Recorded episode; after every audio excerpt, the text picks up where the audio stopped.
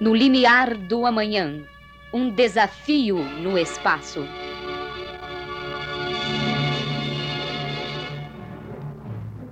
Estamos ainda no meio do inverno, mas o nosso inverno é benigno e agosto nos oferece manhãs e tardes agradáveis. No interior, agosto era o mês das queimadas. Foi por isso, talvez, que o chamaram mês do desgosto, mês agoureiro. Hoje, as queimadas estão reduzidas e as superstições de agosto morreram nas cinzas do passado. Vivemos em novos tempos e sabemos que cada mês do ano deve ser encarado como uma nova etapa de nossa luta na construção do futuro. Façamos deste mês de agosto a nossa etapa do bom gosto, o nosso mês de preparação para um final de ano feliz. Ninguém mais duvida da imortalidade do espírito. Só mesmo os espíritos inconscientes de sua própria natureza ainda pensam que a morte os destruirá. Nada morre, tudo se transforma. As ciências de hoje provaram a imortalidade de todas as coisas. Só o homem teria de morrer? Só o espírito humano desaparece na morte? Que estranho privilégio é esse? Hoje que conhecemos a plenitude da vida, que conhecemos a vida em abundância anunciada por Jesus, não podemos continuar a alimentar as superstições do passado. Renovemos as nossas ideias e avancemos para o futuro. Nada de desgosto neste mês de agosto.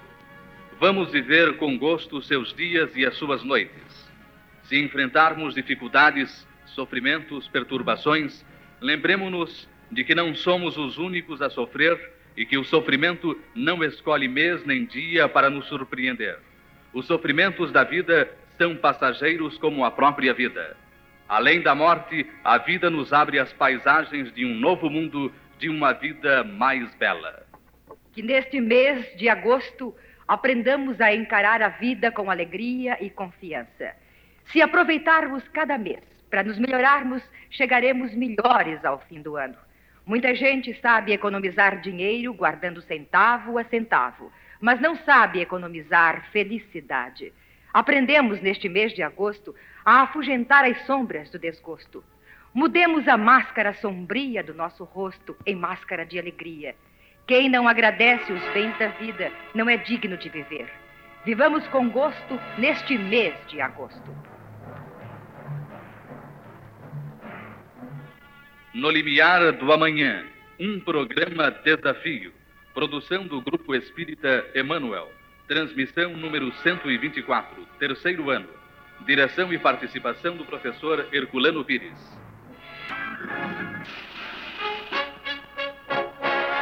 Perguntas e respostas no auditório. Pergunte para você e para os outros. Hoje é a primeira quarta-feira do mês e do mês de agosto e nós estamos no auditório da Rádio Mulher e vamos começar com os ouvintes aqui presentes para as perguntas. Senhor, boa noite. Por favor, o seu nome, o endereço e a pergunta. É, Josué Rodrigues da Silva. Endereço Rua Conde Moreira Lima, 754, Cidade de Mar. Então a pergunta ao professor, por favor. Pergunta. A Umbanda pode ser considerada uma religião? Ou é considerada uma religião? A Umbanda é uma religião. É uma religião espírita? É uma religião primitiva, uma religião dos povos selvagens da África. Como todas as religiões primitivas, ela é uma religião mediúnica. Porque todas as religiões, segundo as pesquisas, não somente espíritas, mas também antropológicas, e particularmente as pesquisas realizadas através de cientistas que tinham conhecimento dos problemas mediúnicos, Todas as religiões nasceram da mediunidade. A Umbanda é uma religião em desenvolvimento. Naturalmente, como todas as religiões que se iniciam, elas vão se desenvolvendo no tempo, assim a Umbanda também está se desenvolvendo. Entretanto, essa religião, como todas as religiões no seu desenvolvimento, segue um processo de sincretismo, quer dizer, de mistura com outras religiões. A Umbanda, religião africana, veio ao Brasil através do tráfico negreiro. E aqui no Brasil, ela se misturou particularmente com o catolicismo, que era a religião dominante. Mas da própria África, ela já trouxe a mistura com o catolicismo e com o islamismo. Porque, como sabemos, os muçulmanos invadiram a África e catequizaram numerosas tribos. A seguir, houve a catequese católica na África também. Então, quando a Umbanda veio para o Brasil com o tráfico negreiro, e isto a partir do século XVI, logo pouco depois da descoberta do Brasil, quando começou o tráfico negreiro, quando a Umbanda veio para cá, ela já trazia misturas de catolicismo e de islamismo.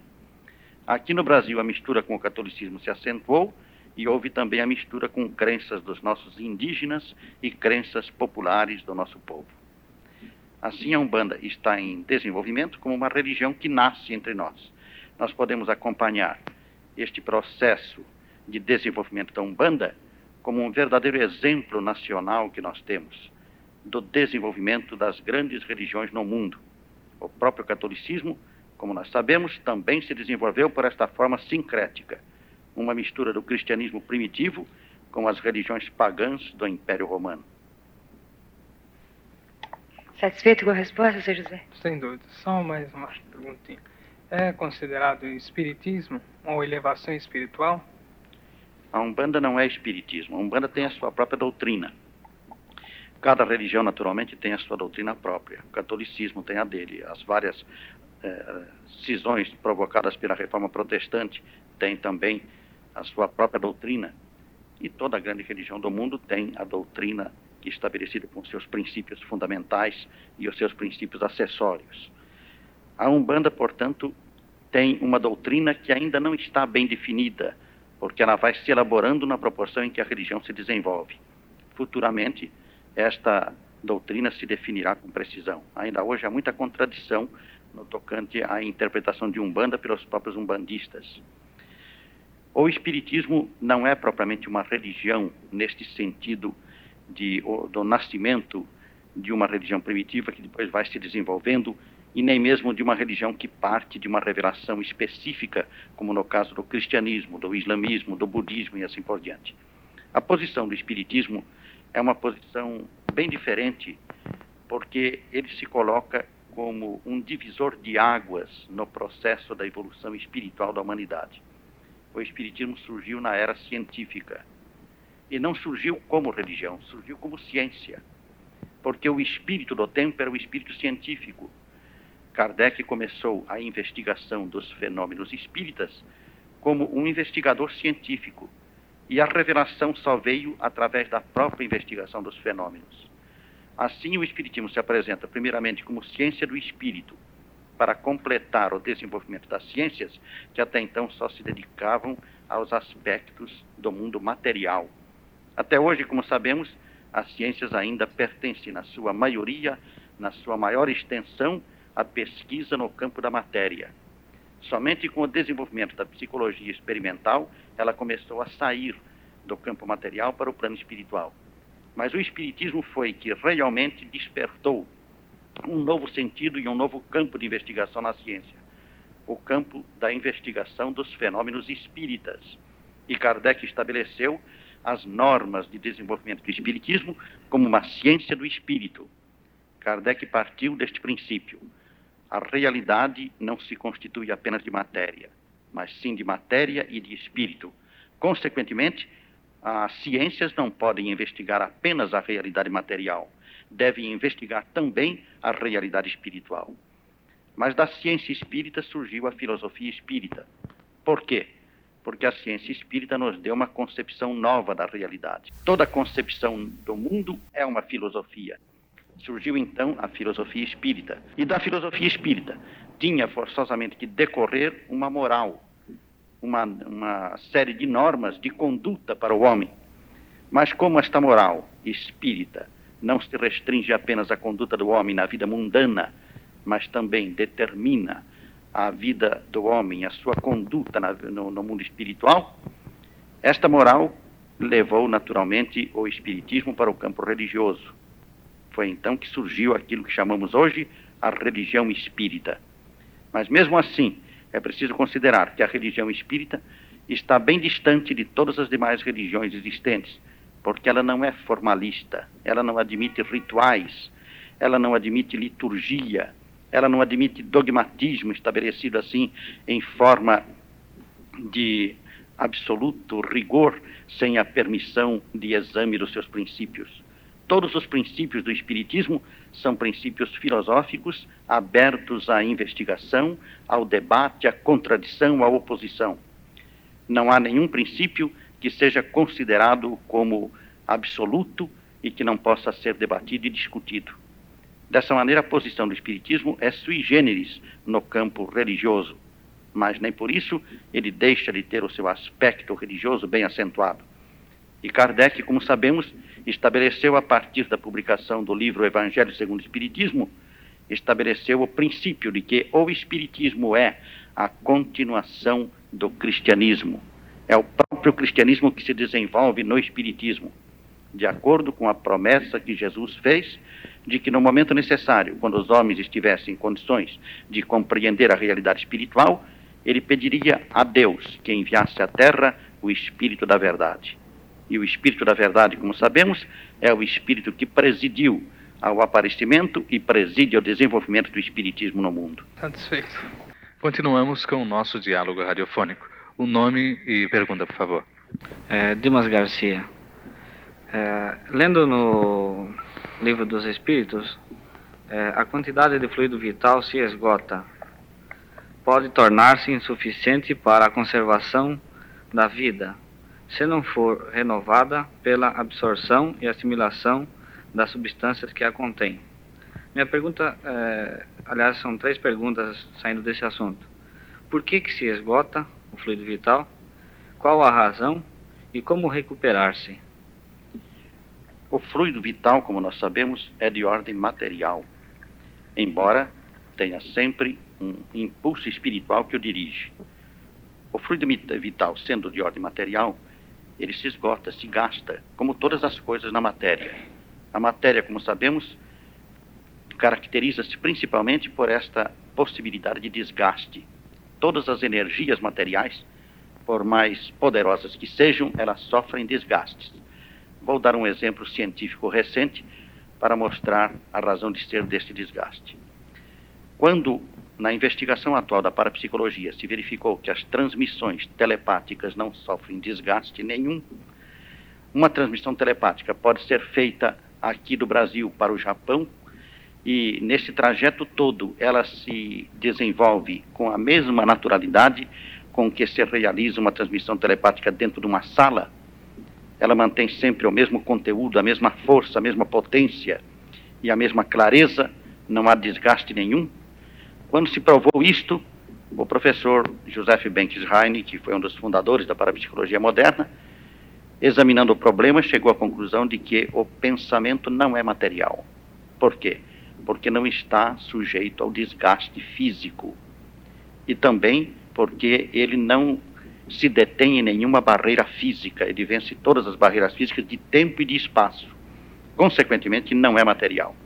Ora, assim nós compreendemos que toda energia física tem de estar condicionada pelo espaço e pelo tempo, sofrendo o desgaste e sujeitando-se à lei de gravidade, o que não acontece com o pensamento. O fluido vital, estando sujeito a tudo isto, ele é uma energia física e está sujeito ao desgaste. Por isso a vida do homem é limitada. Nós nascemos dotados de uma certa quantidade de fluido vital que vai se desgastando na proporção em que nós vivemos. Mas nós podemos renová-lo e o renovamos pela respiração, pela alimentação, pela capacidade que tem o nosso corpo de captar energias da atmosfera, do sol e produzir assim a renovação constante do nosso fluido vital. Mas há momentos em que esta capacidade também em virtude do desgaste físico do próprio corpo, ela diminui. Então, o fluido vital sofre desgastes mais profundos, sendo necessária a sua renovação. Esta renovação do fluido vital, principalmente nos doentes, pode ser feita não só pelos recursos da ciência, que, embora a ciência não considere este fluido como o Espiritismo considera, mas a ciência considera a existência da vitalidade e procura renovar a vitalidade dos organismos desgastados, esta, este, esta renovação pode ser feita também através dos passes mediúnicos. ou também dos passes magnéticos. Um magnetizador dotado de grande potência vital, de grande quantidade de fluido vital, pode transmitir através dos passes uma quantidade desse fluido para o doente e ajudá-lo a recuperar-se. Mais alguma pergunta? É, está, está, está, satisfeito a, resposta, porque a segunda pergunta seria mais ou menos na, na, no final que o senhor acabou de falar, né? Ah, sim. Obrigado. Professor, nós temos um jovem aqui, ao nosso lado. Desculpa dar um palpite, é que eu acho muito assim, acho sensacional um rapaz assim tão jovem se deslocar de sua residência para vir uma palestra com o senhor e fazer uma pergunta. Principalmente nesta noite fria. Pois é. Seu nome e a pergunta, por favor. Moacir Batista de Paula, Rua 27, Jardim 9 de Julho, São Paulo. Professor, eu antes de mais nada gostaria de agradecer a Vossa Senhoria e a comissão do programa por esse essa excelente iniciativa em ter um programa como esse no ar, que muito nos auxilia, nos exortando e nos aconselhando, demonstrando para nós o princípio da doutrina o que Kardec nos trouxe. A pergunta são duas. Professor, o Espiritismo afirma que a população futura será maior que a atual. Pensadores modernos, ou seja, a ciência, prevê fome e miséria geral, nas, caso a superpopulação não encontre uma solução para o futuro. Como o Espiritismo encara esse problema? O Espiritismo encara esse problema do ponto de vista de uma consideração mais ampla do que a do momento atual na Terra. Naturalmente, todos estes cientistas, estes pensadores modernos, encaram o problema do ponto de vista imediato. Eles encaram diante dos recursos atuais, das possibilidades que lhes parecem ser as únicas existentes na Terra para a produção de alimentos. Nós podemos dizer que estamos diante de um neomalthusianismo, de uma ressurreição da teoria de Malthus, que considerou, como nós sabemos, a impossibilidade do desenvolvimento da produção de alimentos na Terra na mesma proporção em que se desenvolve a humanidade. Mas este neomalthusianismo é combatido e combatido de maneira muito séria por numerosos outros cientistas e pensadores que não admitem essa tese de esgotamento progressivo e rápido da capacidade de produção de alimentos. Pelo contrário, nós sabemos que o próprio desenvolvimento da técnica na exploração do planeta já é uma garantia para o futuro de uma capacidade maior de produção. Por outro lado, há também um debate muito importante no tocante ao seguinte: o que existe na Terra não é falta de produção, é falta de meios de produção e, principalmente, particularmente, falta de uma distribuição adequada da produção existente. Em muitas regiões do mundo, os alimentos estão perecendo por falta de transporte, por falta de possibilidade de ser transportada. Por outro lado, há também uma deficiência no tocante à maneira econômica de se fazer a distribuição dos alimentos. O transporte às vezes é demasiado caro e por isso a produção fica abandonada no campo. Há, por outro lado, eh, riquezas ainda inexploradas no próprio mar, nos rios e em várias regiões da terra onde o homem não conseguiu produzir a extração de alimentos. A extração de alimentos está sempre condicionada por fatores econômicos que precisam ser bastante estudados para uma distribuição precisa. Tudo isto milita contra essa opinião negativa das criaturas que temem a fome, o, o aumento da fome no mundo. Realmente, se os homens não procurarem desenvolver a sua produção de alimentos e a sua distribuição de alimentos de maneira adequada, poderá haver fome em grandes regiões do mundo, mas isto sempre houve. E isto vai desaparecendo na proporção em que os homens encontram uma técnica suficiente de distribuição alimentar.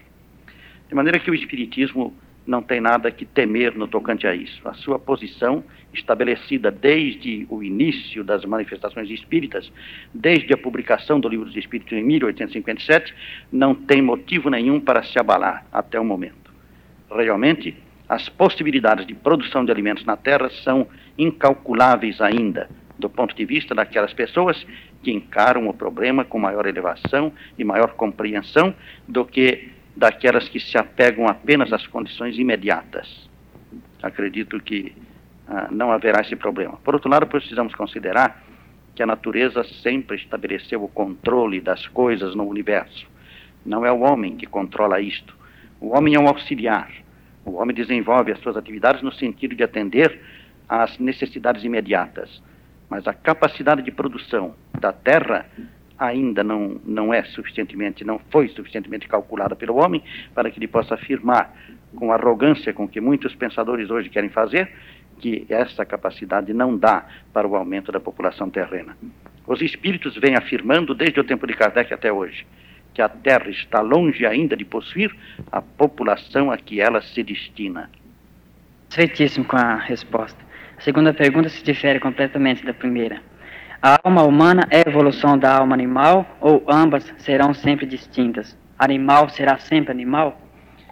Há um grande preconceito neste terreno que embaraça a compreensão do assunto. O homem, geralmente pela sua vaidade, não quer descender do animal. Mas nós sabemos que cientificamente, no plano científico mesmo, nós temos de admitir que nós somos animais. Nós pertencemos à escala zoológica e estamos muito bem classificados, de maneira que não podemos ser tirados da classificação, classificados como animais vertebrados e mamíferos. Nós pertencemos a esta escala e o nosso corpo se liga indiscutivelmente ao processo, à cadeia da evolução animal na Terra. Isto, quando nós analisamos do ponto de vista científico, a evolução que vem não só do reino animal, que vem mesmo do mineral, desde o reino mineral, passando pelo reino vegetal, até chegar ao animal, há uma escala evolutiva que está hoje bem clara no campo da investigação científica. Essa escala tem mesmo as suas fases de transição. Quando, por exemplo, nós sentimos que há uma transição, percebemos que há uma transição entre o reino mineral e o reino vegetal, isto se define numa área, numa zona em que as plantas se confundem com as pedras e ah, os minérios se confundem com as plantas. Há plantas que na classificação científica é difícil de se dizer se elas pertencem ao reino mineral ou ao reino vegetal. Hoje, como sabemos, existe o problema dos vírus, que também está preocupando ah, os cientistas no tocante à sua classificação, que eles não sabem se os vírus são eh, minerais ou se são realmente animais. Há uma, uma, uma, um debate muito grande nesse sentido. Parece ser também um elemento de transição. Entre o reino vegetal e o reino animal, como nós sabemos, há também uma zona limítrofe uma zona em que o vegetal se apresenta numa fase de transição passando para o animal. Então há plantas que têm qualidades de animal e há animais que se assemelham a plantas. O mesmo acontece no tocante à transição do reino animal para o homem. Nós sabemos que existem os primatas e que os primatas são animais que se parecem bastante com o homem. Eles possuem inclusive a mão na mesma situação do homem, com o o dedão, como dizemos assim, o polegar, numa posição contrária aos outros dedos, para permitir a maior garantia na segurança das coisas. E, ao mesmo tempo, possuem unhas chatas, não as unhas redondas dos demais animais. E eles se aproximam do homem pela sua estrutura corpórea, física, pelas suas atitudes, pelas suas expressões, inclusive fisionômicas. Eles representam forçosamente um liame, um momento de transição do animal para o homem. Entretanto, o Espiritismo afirma que esta transição se dá nos dois planos, o anímico e o material. Não é apenas o corpo animal que vem para a espécie humana, é também o espírito, não no sentido do espírito do animal, mas no sentido do princípio inteligente. Este é um tema um tanto difícil da gente tratar, porque os preconceitos aí nesse terreno são muito grandes. O indivíduo não quer admitir de forma alguma que ele tenha espiritualmente se desenvolvido nos planos inferiores da criação. Mas, quando a própria Bíblia nos diz que Deus fez o homem do barro da terra, é preciso que nós nos, lembramos, nos lembremos de que as expressões bíblicas são alegóricas, são figuradas e contêm em si verdades que, precis, que seriam reveladas mais tarde, como realmente estão sendo. De acordo com o Espiritismo, esta expressão é muito bem explicada o mundo se constitui de dois elementos fundamentais. O universo, por assim dizer, se constitui de dois elementos fundamentais que são espírito e matéria. A matéria está em relação constante com o espírito. E o espírito produz na matéria os elementos dos seus vários reinos. Consequentemente, nós podemos dizer que na própria pedra, no reino mineral, está presente o princípio espiritual. Isto, quando o Espiritismo afirmou, parecia um absurdo do ponto de vista científico. Hoje nós sabemos que a própria física nos mostra que a pedra não é um elemento inanimado como nós pensamos. Dentro dela existe toda a agitação, toda a vida não biológica, mas num sentido diferente, eh, produzida pelos átomos, pelas vibrações atômicas. Não há nada morto, nada parado. Tudo quanto nos parece estagnado no universo é apenas aparência, uma aparência ilusória, porque na verdade em toda parte há a vibração da vida. E esta vida não é apenas aquela que se mostra biologicamente nas formas vitais que nós conhecemos no reino vegetal e no reino animal.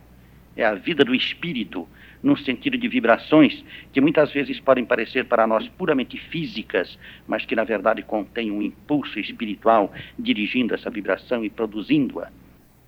Continuamos com o nosso diálogo com o ouvinte André Patunas. Professor Culano, será que nós podemos concluir que existem no astral uh, os carrascos espirituais, por assim dizer, encarregados de executar a justiça divina no momento exato?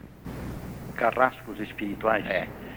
Eu acredito que não, porque os próprios espíritos dizem que ninguém é destinado a uma função maléfica o que existe é, no, no tocante à justiça divina é o cumprimento desta justiça pela própria lei de ação e reação. De maneira que os indivíduos que cometeram crimes, que praticaram mal, eles sofrem a reação das suas ações. Esta reação pode se manifestar sobre eles de maneiras diversas. Então, aquele que nós poderíamos chamar carrasco é a vítima do passado que vem cobrar do, do, daquele, do seu agressor aquilo que se considera, assim, alegoricamente, como a dívida. Não é? Este, então, podemos considerar como um carrasco, mas não é um carrasco. Ele está apenas querendo vingar-se daquilo que ele sofreu. A condição de ambos é inferior. Quando a vítima é uma criatura já mais elevada espiritualmente, ela não se interessa pela vingança. Ela não vem cobrar, mas a lei, a lei do karma, como se costuma dizer, esta lei cobra por si mesma. O indivíduo paga porque há a reação natural que vai atingi-lo. Então não é um carrasco, mas sim, como diz no livro dos Espíritos, às vezes um indivíduo inferior, em condição desesperada, eh, pratica um crime contra uma, uma pessoa que ele nunca viu, que ele nunca soube. Ele não está sendo propriamente um carrasco. É que naquela eventualidade, a ação da lei, tocando nele, serviu-se dele como instrumento para a, a execução daquela justiça que tinha de ser praticada. Né? Mas sem nenhum, uh, nenhuma preparação, sem nenhuma, vamos supor, uh, uh, hierarquia, automaticamente, assim, por livre e espontânea vontade, aquele devedor? Não, suponhamos o seguinte, o indivíduo que matou o outro com um tiro, né? ele tem uma dívida para com esse indivíduo, mas esse indivíduo não vai cobrar essa dívida. Ele não é um indivíduo inferior, ele superou a condição eh, que leva os homens a querer se vingar uns dos outros. Ele não quer saber disto, ele não liga para isto. Esse indivíduo que matou, ele pode, por exemplo, estar no meio de uma multidão e de repente de alguém disparar uma arma e atingi-lo. Foi ocasional do ponto de vista humano. Entretanto, do ponto de vista da lei, não, não se trata de nada ocasional. É, aquilo se processou é, dentro da, da, das condições de ação e reação. É, justamente eu me lembro de um dos comentários que o senhor fez, um dia que acontece qualquer uh, assim um crime, vamos supor, e dizemos, coitado do homem, não tinha nada que ver com o caso, e ele morreu assim à toa no bar porque um outro disparou. Eu estou comentando que estava dizendo justamente que não existe nada a caso, e aquele ali já justamente pagou uma dívida dele também. Claro. Mesmo ao nosso ver, completamente inocente. É, aparentemente inocente, mas na verdade havia uma consequência que, que atingiu ele, né? Quer dizer, não acontece nada por acaso dentro do destino de uma pessoa, no sentido assim definitivo. O problema do nascimento e da morte, como nós sabemos, é, pertence ao campo do determinismo. Agora, o problema do livre-arbítrio é que se desenvolve na vida do homem na sua capacidade de escolher, de optar, de decidir o que ele vai fazer ou o que não vai fazer. Mas um acidente fatal é, é quase sempre, é geralmente um acidente que está já previsto no próprio destino do indivíduo. Então, uh, como o senhor disse, propriamente dito, eu poderia rasgar a promissória, sendo elevado mais, uh, numa, numa elevação maior espiritual, não cobrar aquela vingança. Né? Geralmente o espírito superior que evoluiu, ele não cobra. Então, como que fica o, o círculo kármico nesse caso? Então? O círculo kármico atinge ele através desses aparentes uh, acidentes, né? desses acidentes aparentes. Não, eu digo do ponto de vista do devedor, cobrador. Ele já não quer cobrar. Não, mas não há, o indivíduo não tem que cobrar. A justiça divina age independentemente dos indivíduos, né? Então, o indivíduo que foi uh, atacado por outro, que foi espezinhado por outro, quando ele tem elevação espiritual, ele não procura se vingar. Ele, ele deixa aquilo por conta da justiça divina, né? E a justiça divina cobrará aquilo se for necessário, porque o indivíduo, às vezes, que cometeu aquelas atrocidades, ele pode pagar também voluntariamente. Suponhamos assim, um indivíduo que cometeu muitas atrocidades, porque ele estava num estado ainda de ignorância no tocante às leis morais. Quando ele tomou conhecimento dessas leis, arrependeu-se, é como diz muito bem o Kardec, uma, o arrependimento é o primeiro passo para a liquidação desses débitos. Ele arrependendo-se, ele procura agora refazer aquilo que ele fez. Ele procura reparar o mal feito. E depois da reparação, ele expia ainda a sua falta pelo sofrimento que o acompanha pesando na sua consciência. Ora, o objetivo da dor não é esmagar ninguém. O objetivo da dor é fazer o espírito evoluir. Como esse espírito já evoluiu naturalmente, ele não está sujeito à cobrança de ninguém. Ele atingiu o seu objetivo, procurando ele mesmo voluntariamente reparar as suas faltas. Nosso ouvinte, Luiz Bragantin, pergunta. Ah, professor, eu gostaria de saber o seguinte: nas aulas de moral cristã, nós devemos dosar a matéria ou as crianças teriam possibilidade de entender uh, explicações dos livros dos espíritos e outras explicações? Eu entendo que as aulas de moral cristã são uma espécie de revelação de temor de parte dos espíritas no tocante à sua própria doutrina. Eu acho que nós devemos ensinar às crianças espiritismo o Espiritismo é uma doutrina como qualquer outra e não há motivo nenhum para termos receio de ensinar Espiritismo às crianças. É claro que os problemas do Espiritismo podem ter gravidade do ponto de vista de impressionar a mente, existem também no catolicismo, no protestantismo, em toda parte. E, no entanto, nenhuma dessas doutrinas deixa de ser ensinada às crianças. Existem alguns manuais de Espiritismo para crianças alguns catecismos, né, que são fáceis de se dar. Mas eu não vejo motivo para que num centro espírita, numa federação, se instalem aulas de moral cristã, esquecidos de que os princípios doutrinários são precisamente aqueles que dão base a essa moral, que racionalizam essa moral e dão à criança os elementos para ela compreender por que existe essa moral. Né? Professor, se me permite, na pois eu também sou evangelizador, uh, na, no programa da federação, a doutrina entra a partir de determinada idade. Apenas na, na, no jardim, no jardim da infância, é que é dada apenas a moral cristã. Sim, aí, aí é um problema de, de disciplina escolar, de se ver como realizar o processo, né? E de fato as crianças em condições de frequentar jardim de infância, ainda não estão em condições de entender as coisas. É preciso o desenvolvimento da razão para dar. Aí o processo está certo, né?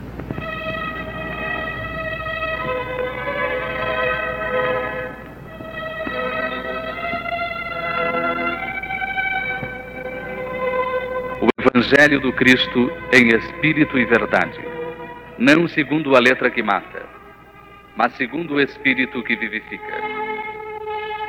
Aberto ao acaso o Evangelho pelo nosso ouvinte Luiz Bragantin, encontramos na segunda epístola de Paulo a Timóteo, no primeiro capítulo, do versículo 8 ao 14, a seguinte passagem: Não te envergonhes do testemunho de nosso Senhor nem de mim que sou prisioneiro seu. Antes sofre comigo pelo Evangelho segundo o poder de Deus, que nos salvou e nos chamou com uma santa vocação, não segundo as nossas obras, mas segundo o seu propósito e segundo a graça que nos foi dada em Cristo Jesus antes dos tempos eternos, e que agora se manifestou pela vinda de nosso Salvador Cristo Jesus, que destruiu a morte e tirou à luz a vida e a imortalidade pelo Evangelho, no qual eu fui constituído pregador, apóstolo e mestre. Por esta razão, sofro também estas coisas, mas não me envergonho, porque sei a quem tenho crido e estou persuadido de que ele pode guardar o meu depósito até aquele dia. Conserva o modelo de sãs palavras que de mim ouviste, na fé e no amor que há em Cristo Jesus. Guarda o bom depósito com auxílio do Espírito Santo que habita em nós. Nesta segunda epístola de Paulo a Timóteo, o que nós verificamos é a colocação pelo apóstolo dos problemas do Evangelho naquele tempo de maneira bem clara, bem precisa. Quando ele fala de não se envergonhar do testemunho de Nosso Senhor, ele está se referindo à crucificação do Cristo. Nós sabemos que a crucificação era uma condenação ignominiosa, era a pior condenação que havia no mundo romano, no Império Romano. O indivíduo crucificado era atingido não só ele pela ignomínia da cruz, mas toda a sua família e todos os seus amigos, todos aqueles que se relacionavam com eles. Assim, a crucificação do Cristo lançava a ignomínia sobre os seus próprios discípulos. Ser discípulo de alguém que foi crucificado era como ser discípulo de alguém que era renegado pelo povo, renegado pela justiça e renegado até mesmo por Deus. Precisamos não nos esquecer de que no mundo romano, no mundo greco-romano, a concepção de Deus era bem diferente da nossa concepção. Aquele indivíduo que sofria, por exemplo, de uma legião, de uma doença grave, de uma infelicidade qualquer, era considerado como desprotegido de Deus, ou desprotegido dos deuses. Os deuses não podiam, naturalmente, deixar que acontecessem essas coisas graves para os seus protegidos. Ora, Jesus se apresentava como Filho de Deus. Ele vinha pregar uma transformação do mundo, uma elevação do homem. Ele vinha fazer um, uma verdadeira missão, cumprir uma verdadeira missão de transformação da terra para um mundo melhor. Entretanto, ele foi preso, espancado, torturado, crucificado. E isto tudo era ignominioso para os homens daquele tempo. Entretanto, para os cristãos não era porque os cristãos reconheciam que o sofrimento a que um espírito superior se submete por vontade própria, por abnegação, é um sofrimento que enobrece. Justamente por isso, a cruz, que era o símbolo da ignomínia para gregos e romanos, foi transformada em símbolo de libertação e de santificação para os cristãos. Porque foi na cruz, submetendo-se ao sacrifício, ao sofrimento, à própria ignomínia, que Jesus realizou o seu trabalho de libertação da humanidade. Isto não quer dizer absolutamente que o dogma do sangue de Cristo, dogma fundamental das religiões formalistas do cristianismo, seja aceito pelo Espiritismo. Não foi o sangue de Cristo que salvou o mundo. O que salva o mundo é o ensino do Cristo, é o seu, o seu exemplo, é tudo quanto ele nos deu, não só através da sua palavra, mas da sua vivência na terra. E então, Paulo clama pela necessidade de os cristãos primitivos, os cristãos do seu tempo, que estavam sujeitos ao julgamento desse mundo pagão, que não considerava os problemas espirituais da maneira porque o cristianismo considera, a necessidade deles não se entregarem ao desânimo, deles não se envergonharem de ser cristãos. Porque o que mais se atirava contra os cristãos era precisamente o fato de Jesus ter morrido na cruz.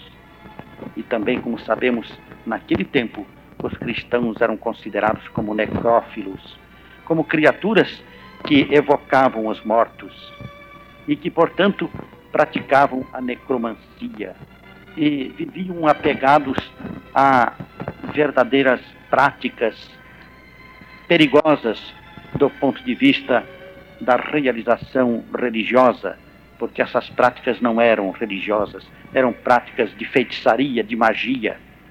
Tudo isto, naturalmente, de maneira imprópria, porque não era isso que os cristãos faziam. Os cristãos primitivos aprenderam com Jesus que a morte não existe.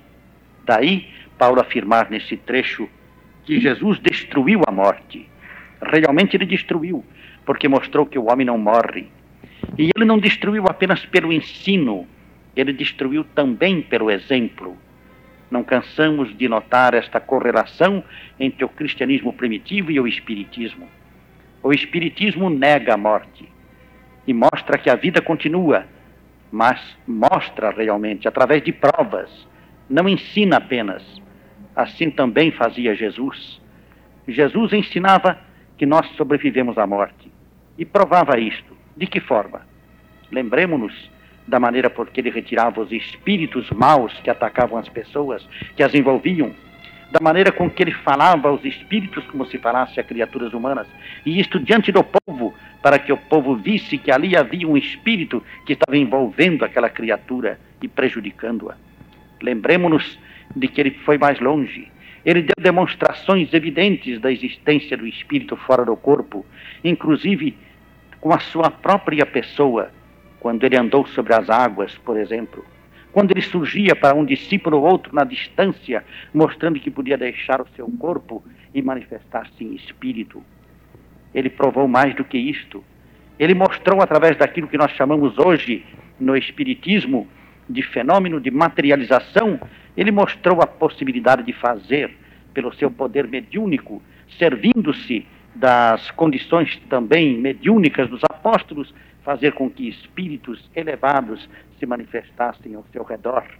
É o caso, por exemplo, da transfiguração no Monte Tabor, quando nós vemos que Moisés e Elias aparecem materializados ao seu lado e que os discípulos tombam ao solo, caem no chão diante da aparição dessas criaturas.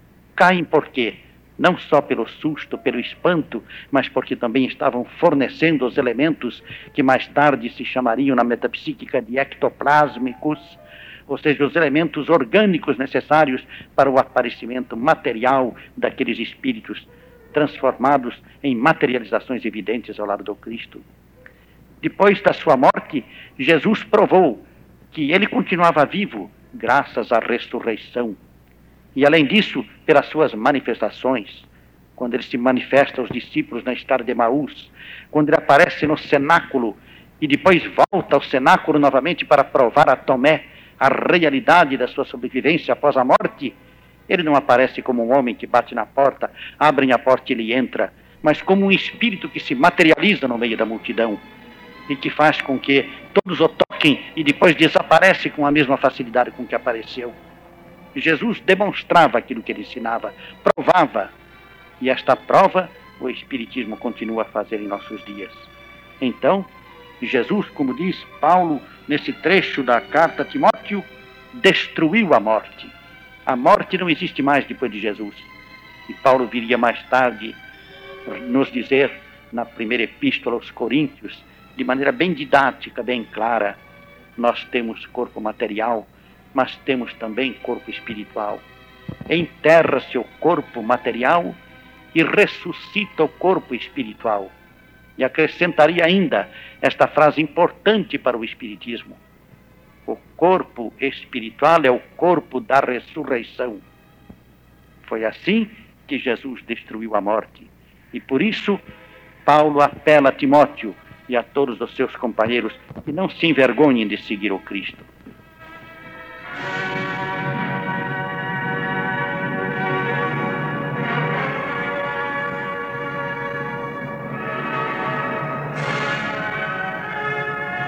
Participe do diálogo radiofônico do programa No Limiar do Amanhã sobre os problemas fundamentais da vida e da morte.